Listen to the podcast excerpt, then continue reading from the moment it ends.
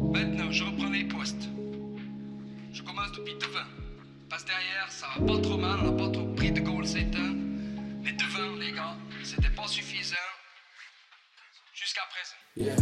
À Fribourg, le sport est en plein développement.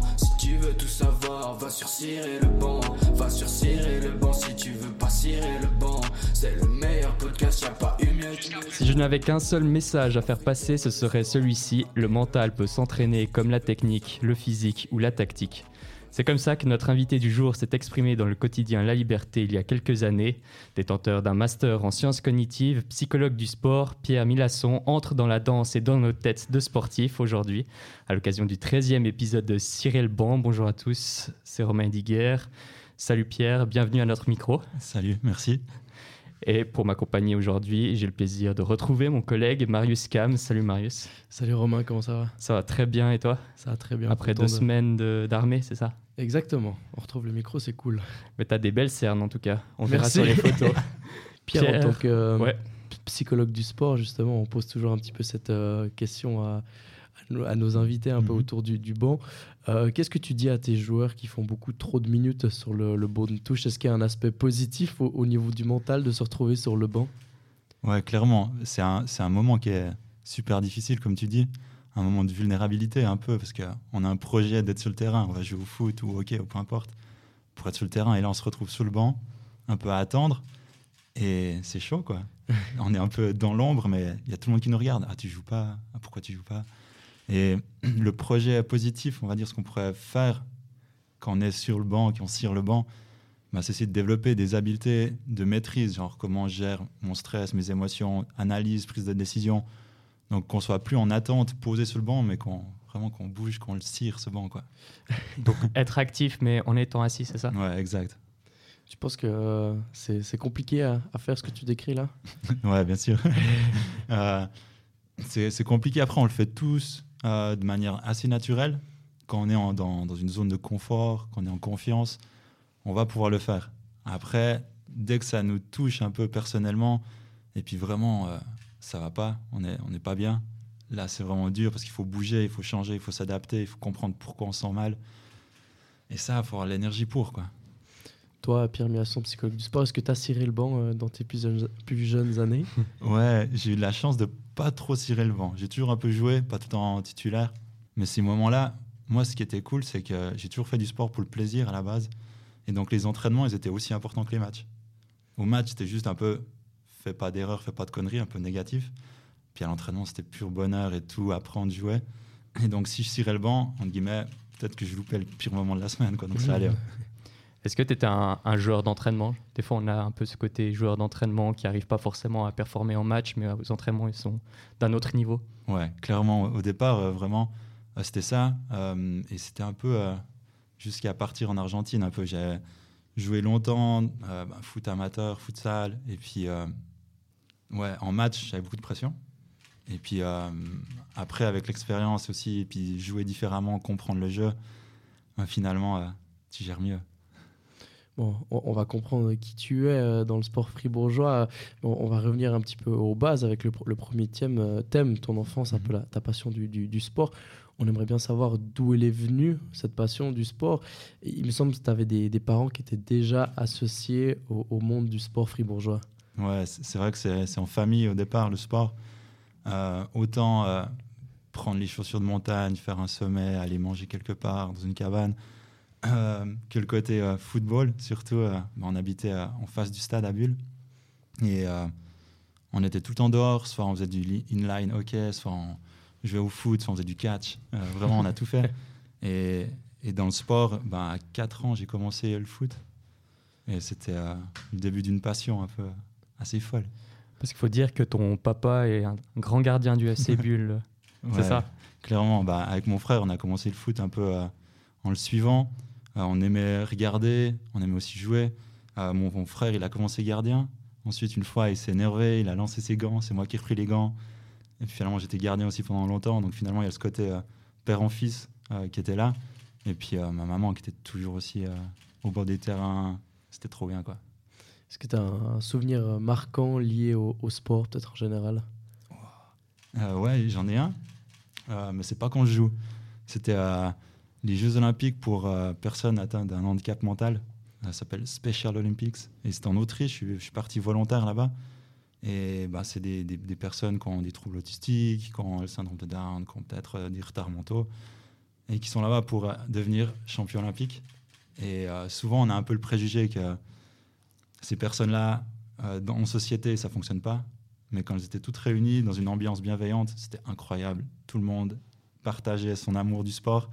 Et, euh, et c'était assez fou, quoi, vraiment, de vivre ça. C'était quoi ta tâche euh, dans, cette, euh, dans ces, ces jeux? J'étais euh, responsable de l'aire de départ du ski novice. Et en gros, euh, 30 minutes avant la course, tous les athlètes étaient lâchés dans une petite zone. Il n'y avait plus d'entraîneurs, plus d'accompagnants. Puis en fait, euh, on devait gérer leur stress, euh, puis les accompagner dans, dans leur envie de, de descendre après. Quoi. Donc, euh, bataille de boules de neige. Et, et voilà. quoi. Ça t'a permis, euh, justement, avec ton métier, euh, ces, ces Jeux Olympiques pour les, les personnes atteintes d'autisme, ça t'a permis d'avoir une autre vision peut-être? Ouais, surtout sur l'importance du résultat. Moi, soit en tant que sportif, soit en tant que psychologue du sport, c'était assez clair que le résultat, il est important. Ça nous guide, ça nous motive. C'est un peu le sucre. Mais au final, on peut être deuxième et avoir tout autant de plaisir et être fier de nous. Et ça, ça m'a beaucoup aidé à- aussi à calmer mes attentes envers moi-même, envers les autres, et puis aussi de progresser à son rythme. on, va parler de toi un petit peu comme euh, joueur de foot, ancien défenseur euh, à Gumfans, Bro ou encore euh, la Tour Le Paquet, un des clubs fribourgeois qu'on connaît bien. Euh, une passion du, du ballon rond, mais aussi quand même un, bon- un bon niveau de football. Ouais, bah c'est, euh, c'était vraiment cool la première euh, partie euh, euh, quand j'ai commencé le, foot niveau adulte avec Bro. On a vraiment eu cinq années où on était presque des potes et on pouvait vraiment jouer, apprendre. Et puis on était aussi super bons à l'époque en troisième ligue, c'était trop bien. Et on a fait plusieurs finales de suite. Et là, c'était vraiment excellent ce côté partage et tout. Puis ensuite, avec la tour et Gumfans, on était plus, euh, on va dire, ouais, dans la performance. On commence à toucher de l'argent, des avantages. Et ce côté-là, moi, il m'intéressait un peu moins. J'ai eu plus de peine à m'adapter. Puis j'ai arrêté assez vite, quoi. C'est quoi qui t'a dérangé dans ce côté-là du, du football? Hmm, Il y avait un peu cette concurrence malsaine euh, que moi j'ai vécu, hein, c'est comme ça que je l'ai perçu, où finalement bah, la personne qui gagne plus, elle devrait être la plus performante ou la plus décisive, et puis si elle s'entraîne pas, comment on le regarde? Un peu des, des guerres internes qu'on se dit pas, mais on a tous envie de jouer. Euh, et au final, il y en a que 11 qui jouent, et ça c'est assez difficile. Et le côté euh, négativité dans les commentaires, dans les retours, genre t'es pas assez fort, tu dois t'améliorer, t'es pas assez fort. Et ça, je l'avais pas à Bro, c'était plus lié un peu au plaisir et puis aux compétences. Là. C'est- Ouais, c'est dur. un, un autre discours plus positif qu'on pourrait avoir, ce serait quoi? Bien sûr qu'il y en a plein de positifs. non, mais la joie de se retrouver en équipe, franchement, dans les vestiaires, avant le match, aux entraînements, après les matchs, c'est incroyable. Et puis il y a des sensations aussi qui nous procurent bah, ben, endorphine, adrénaline, euh, oxytocine, toutes ces hormones qui nous font euh, nous sentir vivants. On les retrouve dans le sport. Puis pendant le match aussi, c'est c'est fou de pouvoir s'adapter, de se parler, de communiquer, et puis d'avoir du plaisir en même temps. Franchement, euh, le sport, c'est unique. Dans cet article justement euh, dédié euh, à toi, dans la liberté de, Pierre Salinas, tu te décrivais comme un coéquipier, mais pas celui qui capte les regards. Explique-nous un tout petit peu ce que ça veut dire. Euh, je crois que je me réjouis du succès des autres, mais j'aime pas, moi, avoir du succès directement ou seul. Je préfère être soit la personne qui est à, côté, dans les coulisses, dans, dans l'ombre, ou que ça soit en équipe. Et finalement, ça m'enlève aussi un peu de pression sur le côté euh, euh, c'est moi qui est responsable de mon succès. Et finalement, bah, comme on est dans un groupe, euh, c'est OK d'être dans, dans l'ombre. Donc, ouais, je, je suis pas la personne qui va marquer tous les goals et puis qui va faire du yoga bonito. Ça aurait été plus compliqué un sport individuel alors? Ouais, et dans les sports individuels, je commence maintenant le trail. Et c'est dur. La discipline, persévérance et tout. C'est chaud, ouais. Ah, c'est vrai que c'est. Est-ce que euh, le fait d'avoir des, des coéquipiers, des potes aussi à côté pour se motiver, ça peut, ça peut aider dans le trail? T'as as quand même beaucoup moins ça. hein. Ouais. Et c'est une préférence que j'ai, moi aussi, euh, le côté social, le côté humain. Et quand je me retrouve dans un environnement où je suis tout seul, à galérer sous la pluie, ça prend un peu moins de sens. Pour moi. Voilà, il y en a qui aiment. T'étais, euh, parallèlement au football, tu es aussi un joueur de futsal. Mhm. On recevait dans notre dernier épisode euh, Jérôme Carlen que tu connais bien et que euh, si vous n'avez pas encore écouté l'épisode, n'hésitez pas à aller, l'écouter. Euh, Qu'est-ce qui te plaît justement dans, ce sport euh, du futsal? Hum, Le premier côté, c'est le côté rapide, petit terrain, beaucoup d'intensité. on joue, on sort, on rentre. et ça, pour moi, c'était incroyable de toujours avoir, en guillemets, la tête dans le jeu. Qu'au foot, j'avais un peu moins. Il y a des moments, il y a des temps morts, des gros temps morts. Donc ça, j'aimais moins. Et le futsal, tu as 4 secondes pour décider, même moins. Tu dois toujours euh, être en contact avec le ballon. Et puis, euh, ouais, ça va vite. C'est trop bien. Est-ce que sur le plan mental, il y a une différence entre deux sports comme ça qui se ressemblent, mais en même temps, pas tant que ça? Oui, euh, en tout cas, là je vais parler de moi, hein. Dans la prise de décision, la concentration, et puis aussi ce switch. en fait, dans le foot, on peut faire une erreur, on peut faire une faute, on peut rater quelque chose, euh, une passe par exemple, ou marquer un goal. On a beaucoup plus de temps pour gérer et puis retrouver l'équilibre. Alors que dans le futsal, euh, on marque un goal, bah, cinq secondes après, on peut en encaisser un. Donc finalement, euh, là, il y a vraiment un énorme travail à faire sur ce retour au calme et puis à, ok, c'est quoi que j'ai besoin de faire maintenant? Mais t'es pas n'importe quel joueur de, de futsal d'ailleurs, puisque tu as joué notamment à Moboulou Futsal, une des meilleures équipes de Suisse. Tu as aussi fait partie de- du contingent de l'équipe de Suisse de, de futsal. Euh, Raconte-nous un peu euh, cette, cette carrière de futsaleur. Ou carrière de futsal, j'adore. Ouais, j'ai commencé à, à Bulle, donc avec David Mayer, qui était aussi prof au Collège du Sud. Et il organisait des, des sports facultatifs. On allait s'entraîner une fois par semaine, un peu comme, euh, comme à la Saint-Michel. Exactement, ouais. Euh, et j'ai vraiment adoré ce sport. J'en ai fait plusieurs années. Ensuite, je suis parti en Argentine. Et là-bas, euh, je suis parti chercher un club de futsal avec ma trottinette. Et je suis tombé sur euh, le club social et sportif Pinocchio. et puis, le, le, le- le nom, il me faisait déjà rire. Et euh, quand je suis rentré dedans, il me propose de commencer l'entraînement avec la réserve, ensuite jouer avec la première équipe. Et je me rends pas compte. C'est super, c'est drôle, c'est intense. Euh, ça va trop vite pour moi. Et hum, après l'entraînement, bah, je demande un peu c'est qui euh, les gens ici, c'est possible de jouer? Et puis ben, c'était la moitié de l'équipe d'Argentine à cette époque. Euh, ils étaient euh, champions du monde. Et Enfin, je me rendais pas compte. Et après l'entraînement, c'est là que je me suis dit, en fait, c'est ok d'être nul. et, euh, vraiment, j'ai adoré. J'ai progressé énormément là-bas. Je suis retourné en Suisse. Là, j'ai joué à Moboulou quelques années. Aussi un projet euh, assez incroyable de développement du futsal euh, qui fonctionne, en tout cas des finales, des demi-finales. Euh, et là, j'ai un peu arrêté. J'ai fait une dernière année avec euh, les anciens de Moboulou, justement. On est tous partis un peu à Baden. Et euh, une dernière année un peu festive où on s'amuse. T'as beaucoup parlé, on a beaucoup parlé de ton, un peu, ton côté sportif de, ta vie. Maintenant, un côté peut-être plus professionnel aussi. C'est pour ça que tu es, là aujourd'hui. Explique-nous un, un tout petit peu qu'est-ce que tu as fait pour arriver où tu es maintenant? Je me suis beaucoup trompé aussi. Ça, c'est le premier truc. Euh, Ce qui n'est pas une mauvaise chose, du Ce coup. qui n'est pas une mauvaise chose. J'ai commencé par euh, étudier euh, l'espagnol, les lettres hispaniques, donc pour être prof, enseigner l'espagnol. Au bout d'un moment, ça m'a ennuyé. et je suis parti vers la psychologie, les sciences cognitives, le cerveau, comment il fonctionne. Et en fait, j'ai découvert la psychologie du sport en tant que sportif, où finalement, j'ai pu connaître des psychologues du sport. J'en ai même eu aussi une à un moment, une espagnole qui, euh, m'accompagnait. Et, j'aimais vraiment cette ambiance où on pouvait euh, parler simplement de ce qu'on vit sur le terrain et pouvoir l'analyser, le comprendre et puis ensuite s'améliorer. Et à ce moment-là, j'ai dit, bah, c'est parti, euh, j'ai pris un cours en Argentine de psychologie du sport, je suis revenu en Suisse finir mes études. Et quand je finissais mes études, j'ai ouvert mon entreprise, Mind Potential.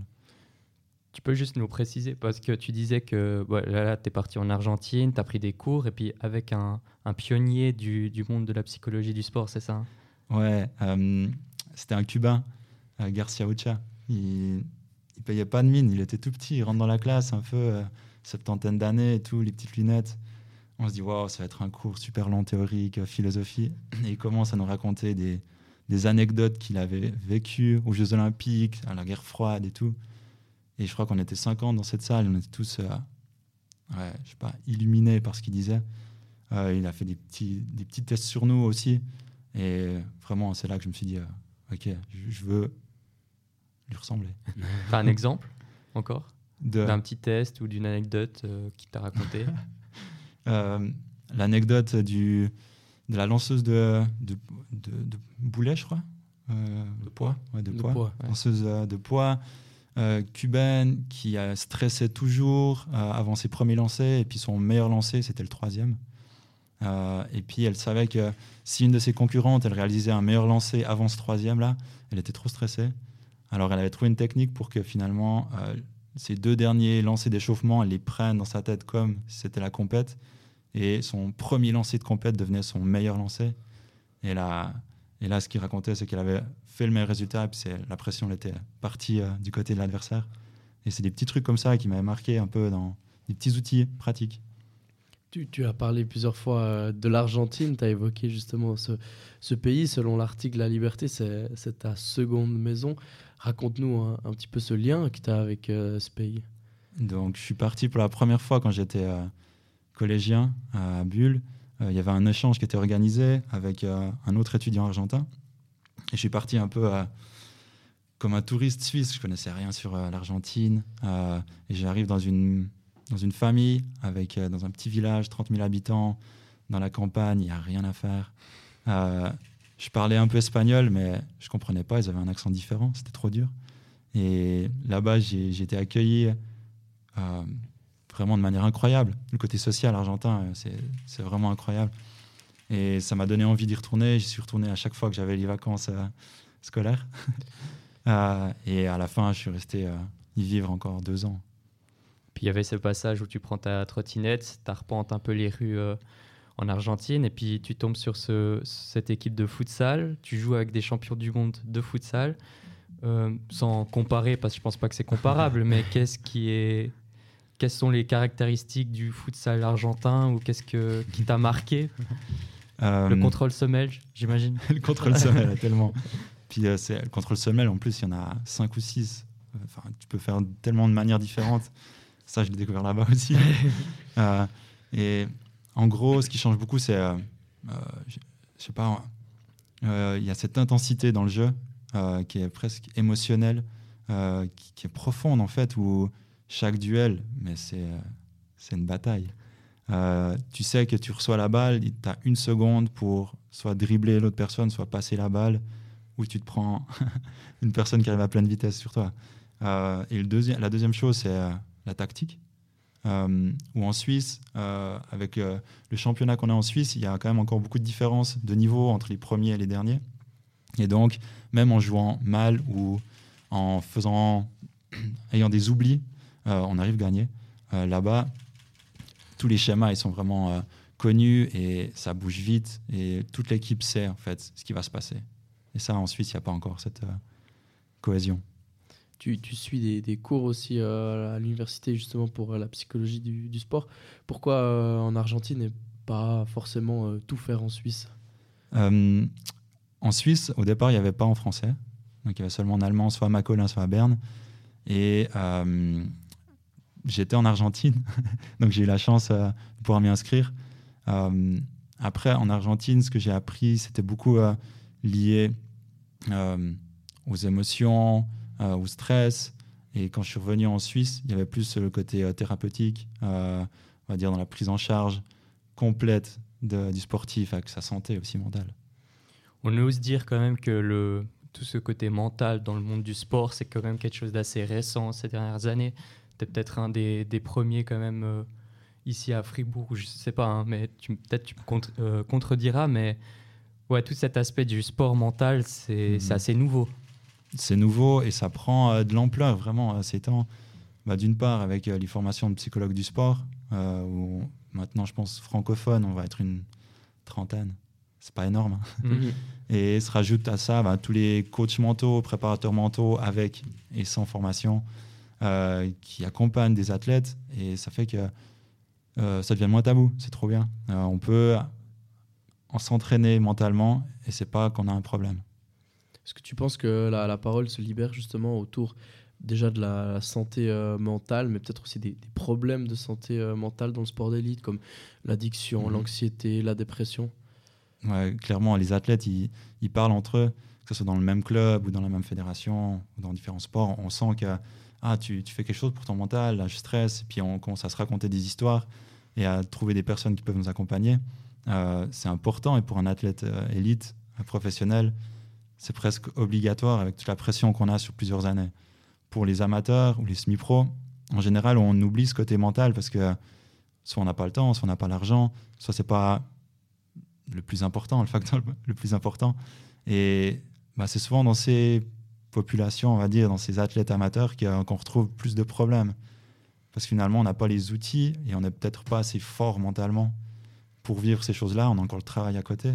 On a peut-être euh, encore d'autres problèmes qui s'ajoutent. Euh, donc c'est dommage un peu. Je trouve que dans l'élite, il y a un boom. Tout le monde va travailler le mental. Et dans les côtés amateurs, c'est encore plus, euh, plus tabou. Tu as participé récemment à une conférence autour justement du sport mental du mental dans, dans le sport. Euh, il y avait Julien Sprunger et Christophe Berchi qui étaient invités à cette conférence et ils ont parlé justement de ce côté mental. Ils disaient qu'il n'y avait pas de psychologue du sport intégré directement au club. Est-ce que toi tu penses que c'est important de nos jours que ces clubs aient directement un psychologue ou c'est pas un besoin vital? Euh, Vital, non. Ouais. Euh, ça dépend de l'objectif du club, je dirais. Euh, d'un côté, si on veut améliorer les performances sur euh, le long terme et puis euh, éventuellement gagner un championnat, clairement, ça peut être utile. si l'objectif il est autre et puis c'est dans la formation, peut-être on va essayer de former des joueurs techniques qui vont peut-être ensuite grandir et puis jouer avec la première équipe. Et puis le mental, il est aussi important, mais on peut le laisser de côté. C'est des jeunes, ok. mais pour finir, oui. je, finis par oui. Ce serait, ce serait très important. Le, le, mental, justement, les, les, les élites en, parlent de plus en plus. Mais est-ce que, par exemple, dans la formation des jeunes, notamment quand on est, imaginons, un ado entre 15 mm. et, et 18 ans et qu'on est en centre de formation, est-ce que là aussi, ce serait peut-être pas important d'avoir euh, justement des psychologues du sport? Parce qu'à ce moment-là, on n'est peut-être pas assez mature pour gérer les situations et peut-être nos émotions et peut-être pas forcément comprendre ce qui nous arrive. Oui, euh, pour deux raisons. La première, c'est que le cerveau, il va se développer jusqu'à environ 25 ans. Donc, on va toujours créer de nouvelles euh, connexions qui nous permettent euh, d'avoir plus de contrôle sur notre vie, plus de compétences. et dans la dernière qui se développe, c'est vraiment cette maturité émotionnelle. Donc, dans la gestion des émotions, la frustration, des erreurs, c'est clair qu'un un jeune de 15-18 ans, il n'aura pas les compétences, en tout cas pas toutes les compétences pour gérer ça. Donc, c'est bien qu'il soit accompagné. Et la deuxième chose, c'est que le cerveau, il adore anticiper. Donc il veut toujours sauver de l'énergie. Parce qu'au moment où il y a un danger, ben, il va avoir toute l'énergie disponible. Euh, donc s'il peut anticiper déjà les dangers euh, en apprenant ben, des, habiletés mentales, en ayant la préparation mentale quand on est jeune, ben, au moment où on arrive élite et puis qu'on a des matchs qui comptent, peut-être décisifs, ben, on l'a déjà vécu avant, le cerveau il a toute son énergie pour jouer ce match savoir, va sur le banc. Va sur le banc si tu veux pas le banc. Ça nous fait un super point pour, faire, pour passer au deuxième, à la deuxième thématique. On va parler de ton année au centre de formation de Grasshopper, donc un club de, de football. Tu peux nous expliquer un peu comment tu t'es retrouvé dans, dans ce club-là? Euh, Chez les Sauterelles Chez les Sauterelles. euh, un peu, pas par hasard, mais plus, euh, j'ai, je me suis formé en France euh, et j'ai une mentor euh, Émilie Thienot, euh, qui est psychologue du sport et qui est ex-athlète olympique aussi.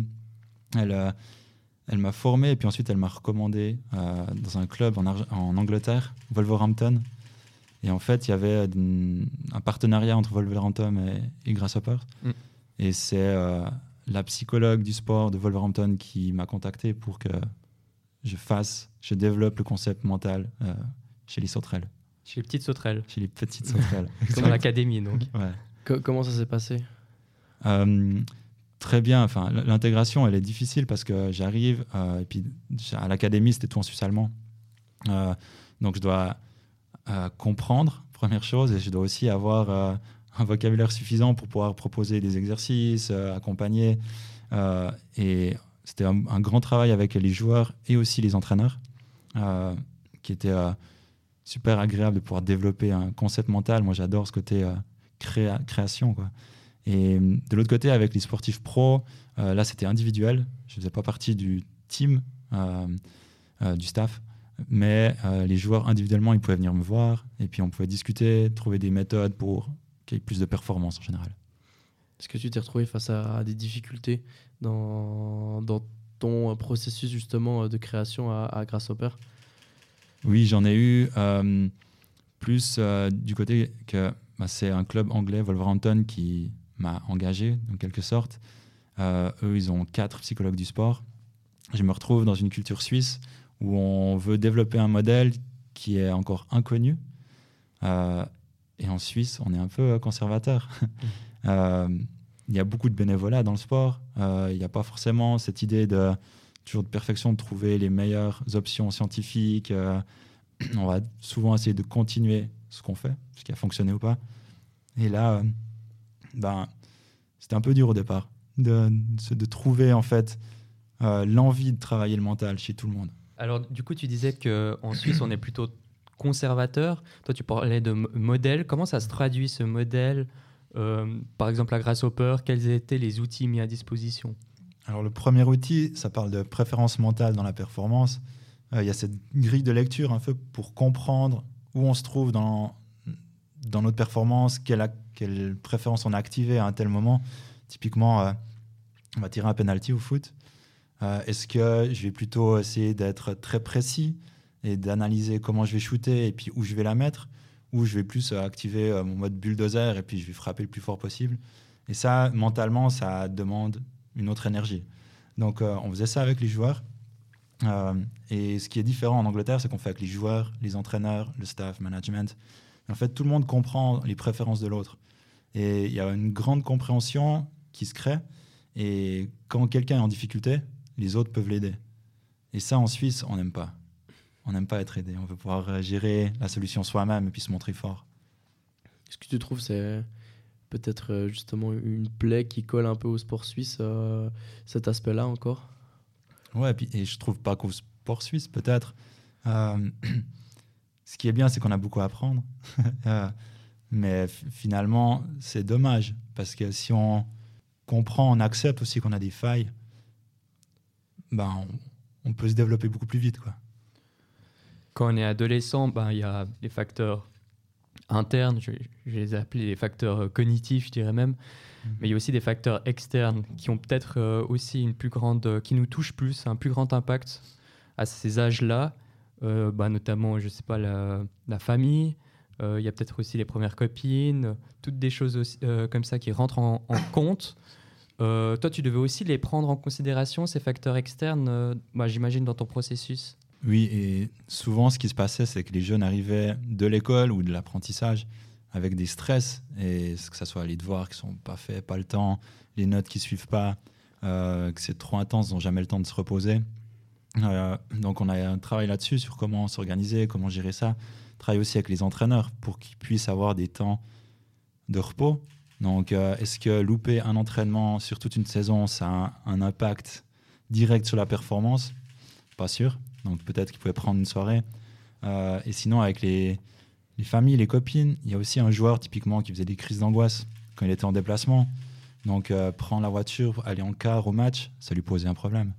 Et donc comment tu peux arriver au match et performer et donner en, en tout cas le 100% de tes possibilités alors que tu viens de faire une crise d'angoisse dans la voiture. Donc c'était aussi gérer ça et lui donner la possibilité de jouer quand même et de contrôler son avenir. Cette expérience à, Grasshopper, elle est terminée euh, maintenant. Euh, pourquoi Tu as voulu voir autre chose euh, Qu'est-ce qui s'est passé?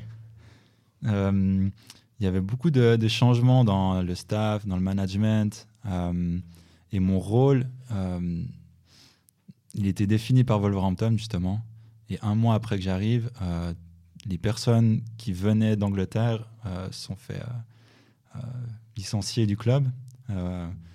Et donc, je me suis retrouvé avec de nouveaux chefs qui n'avaient pas envie de travailler le mental ou pas forcément euh, donner beaucoup d'importance. Et je me suis senti seul. Euh, j'ai pas réussi à m'adapter à cette situation-là. J'ai pas pu euh, proposer d'autres approches peut-être qui auraient été plus pertinentes. Et donc, j'ai décidé euh, d'arrêter. Il y a aussi un. J'ai eu un petit coup de poignard dans le dos, j'aurais dit où je- j'avais des possibilités pour aller être le psychologue du sport à Monaco. Et j'ai fait les entretiens, les interviews, tout se passait bien. Et puis sur la ligne d'arrivée, en fait, je me suis fait dépasser par une autre psychologue française, euh, Sophie Huguet. euh, et on m'a annoncé qu'il prenait l'autre personne. Et c'était dur pour moi. J'avais un peu ce, côté waouh, là je suis où je veux être. C'est incroyable. Monaco, le centre de performance, il est vraiment fou. Et finalement, je peux pas goûter à ça. Euh, donc ça, c'était assez dur. Et l'histoire, c'est qu'ils sont revenus me chercher six mois plus tard et j'ai refusé. et puis là, c'était pas par vengeance, mais c'était qu'en fait, ça me correspondait pas, je crois en fait. Et donc, euh, Grasshopper, c'était un peu ce côté euh, football, performance, et que j'allais simplement le reproduire à Monaco. Donc, euh, j'ai arrêté euh, et je travaille plus dans le foot maintenant. Ça te motiverait plus justement de retenter une expérience en tant que psychologue du sport dans un club de, de football? Pas tout de suite. je crois que j'ai besoin de découvrir d'autres sports aussi. Euh, et finalement, j'ai beaucoup plus de plaisir maintenant avec les mandats que j'ai, avec les, les athlètes que je côtoie. Euh, Est-ce que c'est le foot? Est-ce que c'était un moment aussi par rapport à moi? Je sais pas, mais pas tout de suite. Et du coup, maintenant, qu'est-ce que tu fais? Tu parlais de, de mandat, ça consiste à quoi? C'est plus individuel qu'avant? Ouais, alors euh, j'ai encore un mandat d'un club, c'est Elfic, au basket à Fribourg. Et sinon, je travaille individuellement avec euh, différents athlètes. Euh, en général, c'est entre 18 et 25 ans. On va dire c'est des athlètes soit qui sont en transition vers le monde professionnel élite, soit qui commencent. Euh, et on travaille un peu de tout euh, dans tous les sports collectifs, individuels. Il y a des entraîneurs aussi. Donc, j'ai plus la vision ou d'un club où on me demande quelque chose, mais c'est plus apporter directement à la personne. C'est des, des athlètes de, la, région, du canton de Fribourg, ou bien c'est vraiment un, échantillon euh, de clients, si j'ose appeler appeler ça comme ça, assez polarisé? Euh, c'est assez polarisé. Euh, à Fribourg, il y a le, le bouche à oreille un peu qui fonctionne toujours, où j'ai commencé ici, j'ai grandi ici, j'ai eu différents mandats aussi dans, dans, dans le canton.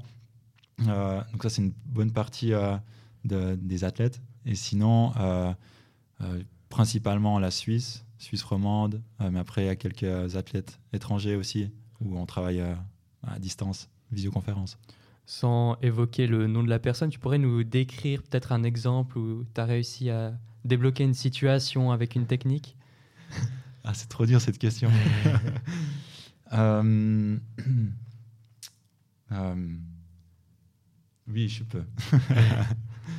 Euh, typiquement, il y a un athlète euh, qui avait beaucoup de, pression au moment d'être euh, décisif. Euh, donc, c'était le moment où il devait soit dribbler, shooter, ou soit faire la passe décisive. Et, à- ce moment-là, il avait toujours des doutes qui arrivaient. Et ben, on a réussi à trouver une technique pour lui qui lui permettait de passer outre ses, ses- doutes et d'aller vers la performance. Et tout simplement, c'était avec une petite musique qu'il avait dans la tête à ce moment-là et qui lui donnait le rythme du mouvement à faire pour shooter. Donc ça le mettait un peu dans un état euh, spécial, euh, mental, et il pouvait en fait performer sans se rendre compte de ce qui se passait. quoi. C'était vraiment naturel, automatique. Donc c'est des petites techniques comme ça. Ouais, je vais pas raconter plus. Elle est déjà pas mal. Justement, la, prise en charge de, tes athlètes, ça se, passe, ça se passe un peu comment? Une fois que tu as trouvé la solution, tu arrêtes de travailler avec eux, tu les suis encore après pendant un moment. Comment ça se passe? Est-ce qu'un athlète, tu consacres euh, un jour à lui, une demi-journée? Co- Comment ça se passe un tout petit peu? Euh, Il y a différents projets avec les athlètes. Euh, si je prends professionnel, souvent il y a un objectif. Les Jeux Olympiques de Paris, la Coupe du Monde. Euh, et là, on va travailler bah, sur cette période, le temps qui nous reste, euh, définir un peu qu'est-ce qu'on veut avoir atteint au moment de la compétition, l'objectif qui arrive mentalement. Est-ce que c'est mieux gérer le stress? Est-ce que c'est euh, dans la communication? Peut-être c'est aussi la pression externe. Et donc, on va travailler là-dessus. On va faire des auto-évaluations, l'observation. Moi, je vais aller voir les, matchs, des entraînements. Et comme ça, après, je connais l'athlète et on peut jouer, on va dire, sur euh, un an, deux ans euh, pour améliorer son mental. Et le deuxième euh, type de, de personne qui vient vers moi, c'est les athlètes qui ont un problème, qui savent, en fait, c'est pas un objectif, c'est un problème. J'ai pas de confiance en moi. je suis blessé. Et là, on va plutôt réagir. et donc, on va directement installer des techniques qui lui permettront de gérer son stress, d'avoir plus confiance en elle. Et ensuite, on va pouvoir revenir sur des bases et construire. Donc, il y a un peu l'opposé qui se passe. Donc il y a le côté un peu réaction, mais il y a aussi le côté un peu prévention. C'est-à-dire qu'il n'y a pas de problème, mais on va accompagner l'athlète pour qu'il n'y ait pas de problème. Exactement. Euh, comme je disais avant, le cerveau, il adore anticiper. Donc finalement, si on peut entraîner le cerveau à gérer des situations, euh, c'est la prévention, c'est la promotion de la santé, la performance. Et ça, on fait beaucoup avec les jeunes athlètes. Est-ce qu'on arrive un peu à, quantifier euh, la place que le mental prend dans une performance sportive? Euh, ça, on... Ah là là, c'est trop dur à répondre. 80% on dit? Non Dans les médias, on dit 80%. Bah, alors, dans les médias, on dit 80%, merci. Les entraîneurs aussi. Euh, dans le monde de la psychologie du sport, euh, ben, nous, on est plutôt à dire plutôt 10-20%. parce que finalement, il n'y a aucun, ou presque aucun impact direct sur la performance. Si j'ai confiance en moi, est-ce que je suis bon au basket? Non. Il y a, d'autres choses pour être bon au basket. Ça va soutenir la performance, ça va être un, appui. Euh, mais c'est plutôt 10 à 20% Donc c'est léger. Mais ensuite, quand on arrive au haut niveau, où tous les athlètes sont si forts dans tous les autres domaines, bah c'est 10-20% C'est là que peut-être c'est pas encore entraîné chez tout le monde. Ou c'est encore, on comprend moins comment on fonctionne. Donc là, peut-être il y a un plus gros impact qui arrive euh, quand on arrive au sommet de la pyramide. Est-ce que tu as ce souvenir d'un athlète de, haut niveau qui a pu justement euh, réaliser des, grandes performances grâce au mental, peut-être un petit peu en, avance par rapport aux autres? Euh, Oui. Je pense au niveau des, résultats, où c'est un peu cette récompense du travail, où on part d'une blessure et on arrive à gagner une compétition incroyable. Euh, finalement, là, sans le mental, peut-être qu'on aurait pu dire, peut-être ça serait arrivé plus tard. Euh, mais dans le rythme, dans la phase de réhabilitation, réathlétisation, la performance, euh, le mental, il a vraiment aidé. Est-ce que tu as des, exemples, des, noms d'athlètes peut-être internationaux aussi, hein, qui, grâce au... Que tu as lu peut-être à travers des, articles À travers de, des, des travaux que tu as réalisés aussi euh, alors, des personnes, des athlètes que j'ai côtoyés, que j'ai accompagnés, ça, je ne peux pas donner de nom. Euh, après, il y a des exemples dans le tennis, surtout, où on commence à parler euh, des coachs mentaux. je ne sais pas quel, quel, quel, joueur vous donnez, mais ouais, franchement, je ne peux pas vous donner de nom comme ça. Est-ce que les, les, professionnels, ceux qui ont gagné des choses, ils étaient un peu beaucoup de choses, notamment les tennisman. Ils étaient un peu précurseurs dans le sens où ils se disaient bon ben voilà, le, la place du, euh, du, mental dans le sport est très importante. Ça, on l'a compris. Donc, j'ai besoin de créer un peu un contexte autour de moi, une team. Et puis, je prends un psychologue du sport. Oui. là aussi, ça fait la différence? Oui, et euh, aussi en tant que sport individuel, finalement, euh, c'est l'athlète qui va choisir un peu ce qui va lui faire du bien pour atteindre ses meilleures performances dans un club, il y a beaucoup plus de facteurs et il y a une vision qui peut être différente. Donc, euh, en tant qu'individu, euh, l'athlète, il va choisir. Euh, je veux un psychologue du sport. Et donc, il a le temps aussi d'avoir cette cellule qui l'accompagne un peu et qui lui donne le 100% de son temps. Donc, ça, aide beaucoup d'avoir une structure dans le tennis. Hum, à, travers ton, ton expérience de, psychologue de, de sport, qui est euh, jeune quand même, on va dire, tu n'as pas non plus des mille années d'expérience. Est-ce qu'il y, a quand même des, problèmes récurrents qui reviennent assez souvent chez, chez les athlètes? Oui, euh, gestion des blessures, euh, dans le sens où on n'est jamais préparé à se blesser. On peut, souvent, on peut pas le savoir, ou peut-être qu'on sent un peu que ça arrive, une rupture de fatigue, ou je sais pas. Mais en gros, on n'est jamais préparé pour ce qu'on va vivre les jours, semaine, mois suivant. Euh, et ça, ça, ça met le cafard, ça fout le cafard. Et les athlètes, les parents, ils viennent souvent me voir quand il y a une blessure. Euh, parce qu'on perd l'identité, en fait. On n'est plus athlète, on est blessé. Donc c'est assez fort. Euh, et sinon, il y, a, y, a, quand même la confiance en soi. tout va bien, le match se passe bien, et pourtant j'ai ce doute dans ma tête qui me dit tu vas rater, ou c'est pas suffisant, ou pourquoi tu as fait ça? Et souvent, les athlètes, ils viennent vers moi avec ces petits messages qui les poursuivent dans leur tête euh, et qu'on peut euh, facilement chasser et puis remplir par d'autres petits messages. Et comment on les chasse alors, ces petits messages? Euh, en prenant de la hauteur en général. Euh, ce qu'on fait, c'est qu'on va déjà les nommer. Simplement en nommant ce qui se passe dans notre tête, ce doute, ça peut être peut-être performance, ça peut être blessure. En le nommant, en fait, on va prendre de la distance avec euh, notre émotion et ça va nous donner euh, l'opportunité de, choisir. On va pas être emporté, entre guillemets. Si j'ai peur de me blesser et puis que je pense tout le temps à ça, entre guillemets, ben, je vais compenser. Donc si je peux euh, nommer ce mot blessure et puis qu'ensuite je le remplace par force ou bien souplesse, euh, en fait le corps il se prépare différemment. Est-ce que tu aurais des, des outils que tu peux donner aux, aux gens qui sont assez faciles à mettre euh, en place pour les, Les amateurs. les amateurs euh, comme nous, comme les auditeurs? Un, outil souvent qu'on n'aime pas, mais c'est euh, l'auto-évaluation, euh, la critique. En gros, après un entraînement, qu'est-ce que j'ai fait de bien? Euh, Où j'ai eu du plaisir? Qu'est-ce que je pourrais encore améliorer? Souvent, on reste à la question ou, au doute de ah, j'ai raté ça, mais on n'arrive pas à développer et ça nous donne aucun, aucun chemin à suivre pour le prochain entraînement. En fait, on arrive à chaque entraînement juste pour s'entraîner. Tandis que si on a cette euh, réflexion sur euh, notre performance, l'apprentissage qu'on a, ben on peut gérer ça. Et puis le prochain objectif, entraînement, on arrive et on se dit Ah, mais en fait, l'entraînement passé, les shoots, ils étaient éclatés. Ok, comment je fais maintenant? Ok, position du corps et tout.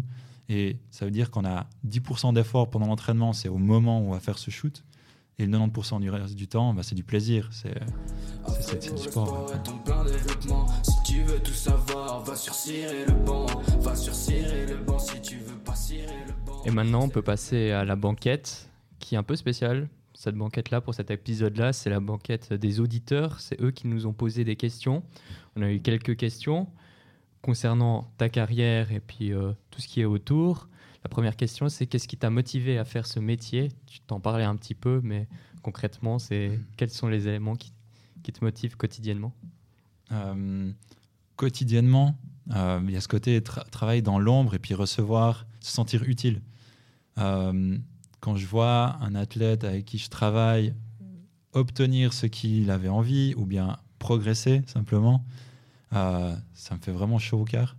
Euh, même les athlètes en fin de carrière, qui, avec qui j'ai eu un suivi pour comment arrêter une carrière et rester en bonne santé mentale, avoir du plaisir, de recevoir un message ou simplement juste de les croiser dans la rue, euh, ça, ça m'apporte énormément parce que peut-être qu'il y a eu quelque chose, il y a eu une petite graine, il y a eu un petit impact. et ça me fait vraiment plaisir de les voir sourire.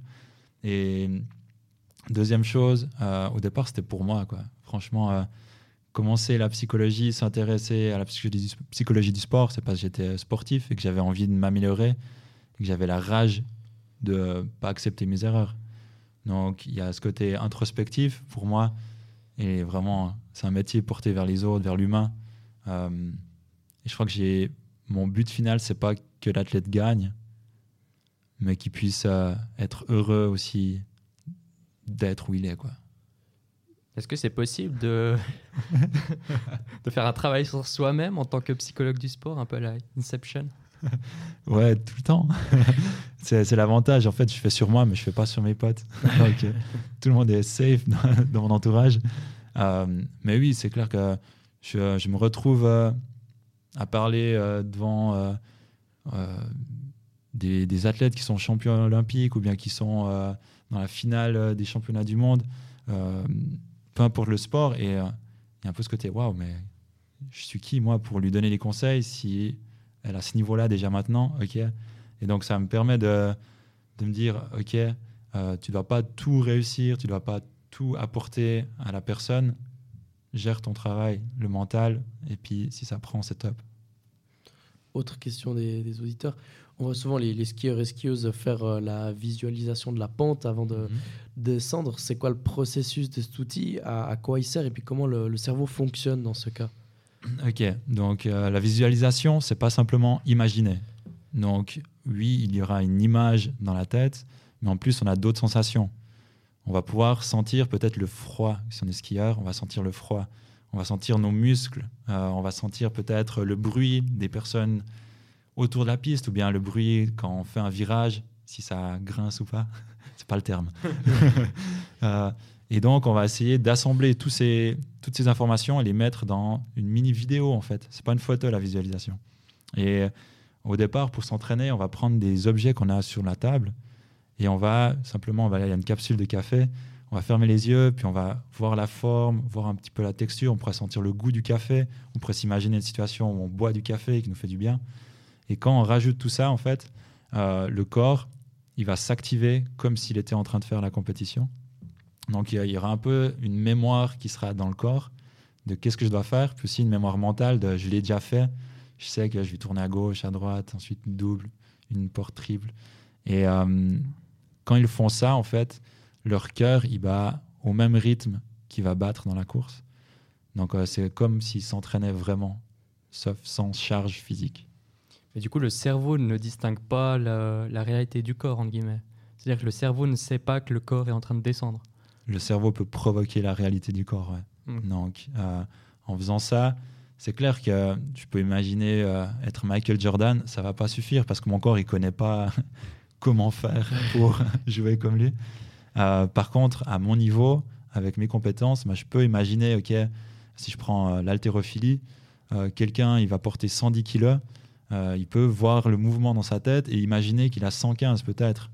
Peut-être c'est 5 kilos, il peut imaginer que en fait c'est quelqu'un qui le presse, peut-être un petit singe qui lui donne du poids, ça, le fait- sourire, ça va l'aider à donner un peu plus de force dans ses muscles. Donc il y a plein de manières différentes de créer cette réalité. Et ça, c'est le pouvoir de, de l'esprit humain. Quoi. On, parle souvent de dépression post-olympique chez les, athlètes euh, d'élite, notamment. Tu nous expliques ce, phénomène? Donc c'est le principe est simple. On arrive euh, à notre objectif final, la montagne, le sommet. On est en haut, on profite de la vue. Euh, et puis là, on, se rend compte qu'il faut descendre et puis qu'il n'y a plus rien après. Donc souvent ces athlètes, avec le sport, tout l'entraînement qu'ils font, ben, il y a cette recherche d'adré- d'adrénaline qui est constante. On veut toujours être un petit peu meilleur, toujours plus profiter, avoir plus d'expérience. Et quand on arrive après une telle compétition, il n'y a plus rien pendant 4 ans. Donc, si on n'a pas de petites montagnes, euh, d'aller dans les préalpes fribourgeoises pour commencer, ben, en fait, on, on va entrer en dépression parce qu'on va simplement descendre. Et on va s'éteindre petit à petit. Euh, et si on n'a pas ben, les ressources, que ce soit sociales, être bien entouré ou bien mental, euh, ben, on va pouvoir descendre, descendre encore un moment. Donc, fixez-vous des objectifs, en fait. En général, les athlètes, ils ont l'objectif les Jeux Olympiques. Parfait. Mais l'année suivante, ils ont déjà un petit objectif. On a une question un peu sur euh, ta formation. Quel parcours tu as, tu as fait? Est-ce que c'était déjà quelque chose d'inné chez toi? Est-ce qu'il y a une formation à suivre? Si quelqu'un aimerait plutôt s'orienter vers, euh, vers ça aussi Qu'est-ce Alors, que tu peux dire là-dessus? inné, je dirais que j'ai toujours été euh, bienveillant, posé. Euh, les gens ont tendance à me dire qu'ils ont confiance en moi.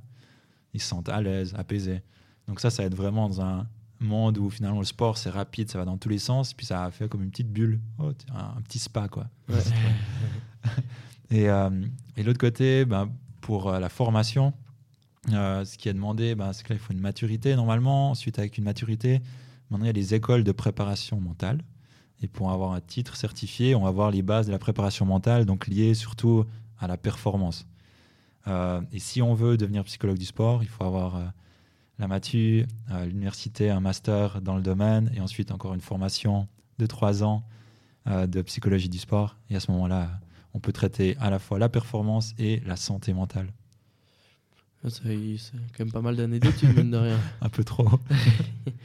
Comment est-ce que tu, tu distingues ton travail dans, dans les sports collectifs et les sports individuels? Est-ce qu'il y a une façon euh, d'aborder la personne euh, différemment? Oui, dans euh, la communication et la connaissance des autres. Souvent, dans les sports collectifs, si l'athlète vient de manière seule, individuelle, me voir, je vais quand même lui parler de ses coéquipiers et lui demander les forces, les faiblesses, comment il pouvait aider les autres, s'il avait des modèles au niveau de la confiance, peut-être, au niveau de gestion du stress. Et donc, finalement, euh, on va être un peu plus ouvert aux autres et puis prendre des bonnes idées gratuitement, en fait, dans son équipe. Euh, C'était la première chose. Et la deuxième chose, c'est OK, maintenant que tu travailles le mental, ben, comment tu rends les autres meilleurs? Et là, il y a vraiment un travail de communication qui se fait dans les équipes, euh, que ce soit par avoir un langage commun. On sait que si une personne euh, dit Charlie, il va se passer quelque chose au niveau mental, tout le monde va avoir le même mindset, le même état d'esprit. Et, et donc ça, en sport individuel, on n'a pas. Ce serait plutôt un discours intérieur. Est-ce que tu as un souvenir qui t'a marqué grâce à ton, ton job de psychologue sportif? Quelque chose qui te, que tu retiens encore maintenant?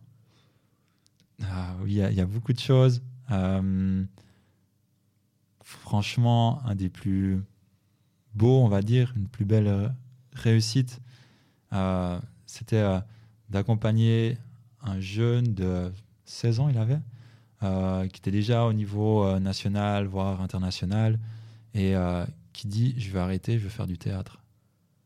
Et euh, de travailler ce changement euh, de sport à théâtre, qui reste une performance en soi, euh, on a pu travailler en fait euh, des habiletés mentales euh, qui allaient lui servir par après, tout en gérant euh, l'après-carrière. Et, ça, euh, il avait 16 ans et il savait ce qu'il voulait faire. Et je pense que autant du côté humain, il m'a touché.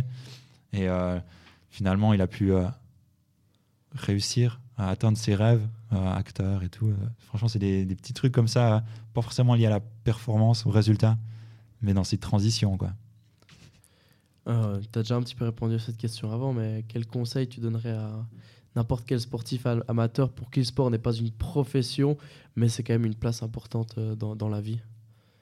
Hum, Donc, ouais, les objectifs, ça c'est un truc important qui prennent pas beaucoup de temps puis qui nous font du bien. Euh, et sinon, il y a dans le moment présent de pouvoir jouer avec son corps et puis euh, s'écouter. Euh, Il y a toujours dans le sport des moments où on va se sentir plus fragile, soit par la confiance, soit par un détail physique, manque de force. Et c'est ces moments-là où on peut trouver du plaisir et puis pas rester dessus, ruminer ou chercher à éviter le problème, mais plus de le traverser, de l'accepter et puis de jouer avec ça. Je sais pas si j'ai un exemple, je suis en train de chercher. mais- Moi, j'ai encore une petite question pour toi. Elle n'est pas des auditeurs, elle vient de, de moi, celle-là. Euh, si demain on te propose euh, job de psychologue sportif pour Fribourg-Gotteron, t'acceptes ou pas? La sous-question, c'est est-ce que tu arrives à faire gagner un titre à Fribourg C'est l'année des dragons. Tout le monde le dit. Euh, ce serait à, à discuter, clairement. Euh, c'est un projet qui m'intéresse. Euh, c'est un club euh, aussi euh, que je porte dans le cœur, que ça fait depuis tout petit que je le suis. Euh, donc il y a aussi ce côté, ok, qu'est-ce que je pourrais apporter? Qu'est-ce qu'ils ont envie? C'est quoi les besoins, les attentes? Et euh, une fois qu'il y a cette discussion, en fait, on peut trouver euh, plein de petits outils. donc euh, ouais, ce serait intéressant. Est-ce que tu penses que c'est un job plus compliqué à Fribourg-Gotteron, sachant qu'on a un peu le sorte de syndrome qu'on va jamais gagner de titre et, tout ça, que dans un autre club euh, en Suisse? Non, parce que euh, les problèmes, ils apparaissent euh, tout le temps, chaque saison. Et ok, bah pour Fribourg-Gotteron, ce sera peut-être le titre. Mais si on prend un autre club, il y aura peut-être les renforts étrangers, il y aura peut-être des blessures, il y aura peut-être un souci d'argent. Donc finalement, on peut trouver le problème dans chaque club. Et finalement, c'est peut-être pas là qu'il y a la solution. Peut-être c'est simplement d'a- d'apprendre, euh, puis de développer ses compétences. Bah, je crois qu'on arrive gentiment à la, fin de, ce 13e podcast. Euh, Romain, en tout cas, on a beaucoup appris sur euh, la psychologie euh, du sport. On- si d'un coup un sportif nous écoute, on peut te retrouver où? Euh, à Fribourg. Sur... j'ai plus rien. J'ai, plus de réseau social, j'ai plus de site internet. J'ai un numéro de téléphone, mais il faudra le chercher. c'est le bouche à oreille qui marche. Quoi. Pour le moment, c'est le bouche à oreille. Et puis sinon, bah, c'est des personnes qui me connaissent déjà dans le monde du sport qui me contactent. Ouais. Mais ouais, j'ai, T'as trop de travail, c'est ça j'ai assez de travail. J'ai assez de travail. ouais. Bon, Top, bah, alors voilà. Merci Débrouillez-vous, quoi. Débrouillez. Bonne chance. Ah, merci beaucoup, euh, Pierre. Merci Pierre, en tout cas. Merci à vous, accepté. c'était cool. Et puis, ben, Romain, nous, on se retrouve, euh, on espère prochainement. hein, pour, Ouais. euh, Avec quelques heures de sommeil en plus pour j'espère, j'espère, j'espère, j'espère que ça va se calmer. Alors merci tout le monde. À la prochaine. Allez, ciao, Ciao, ciao.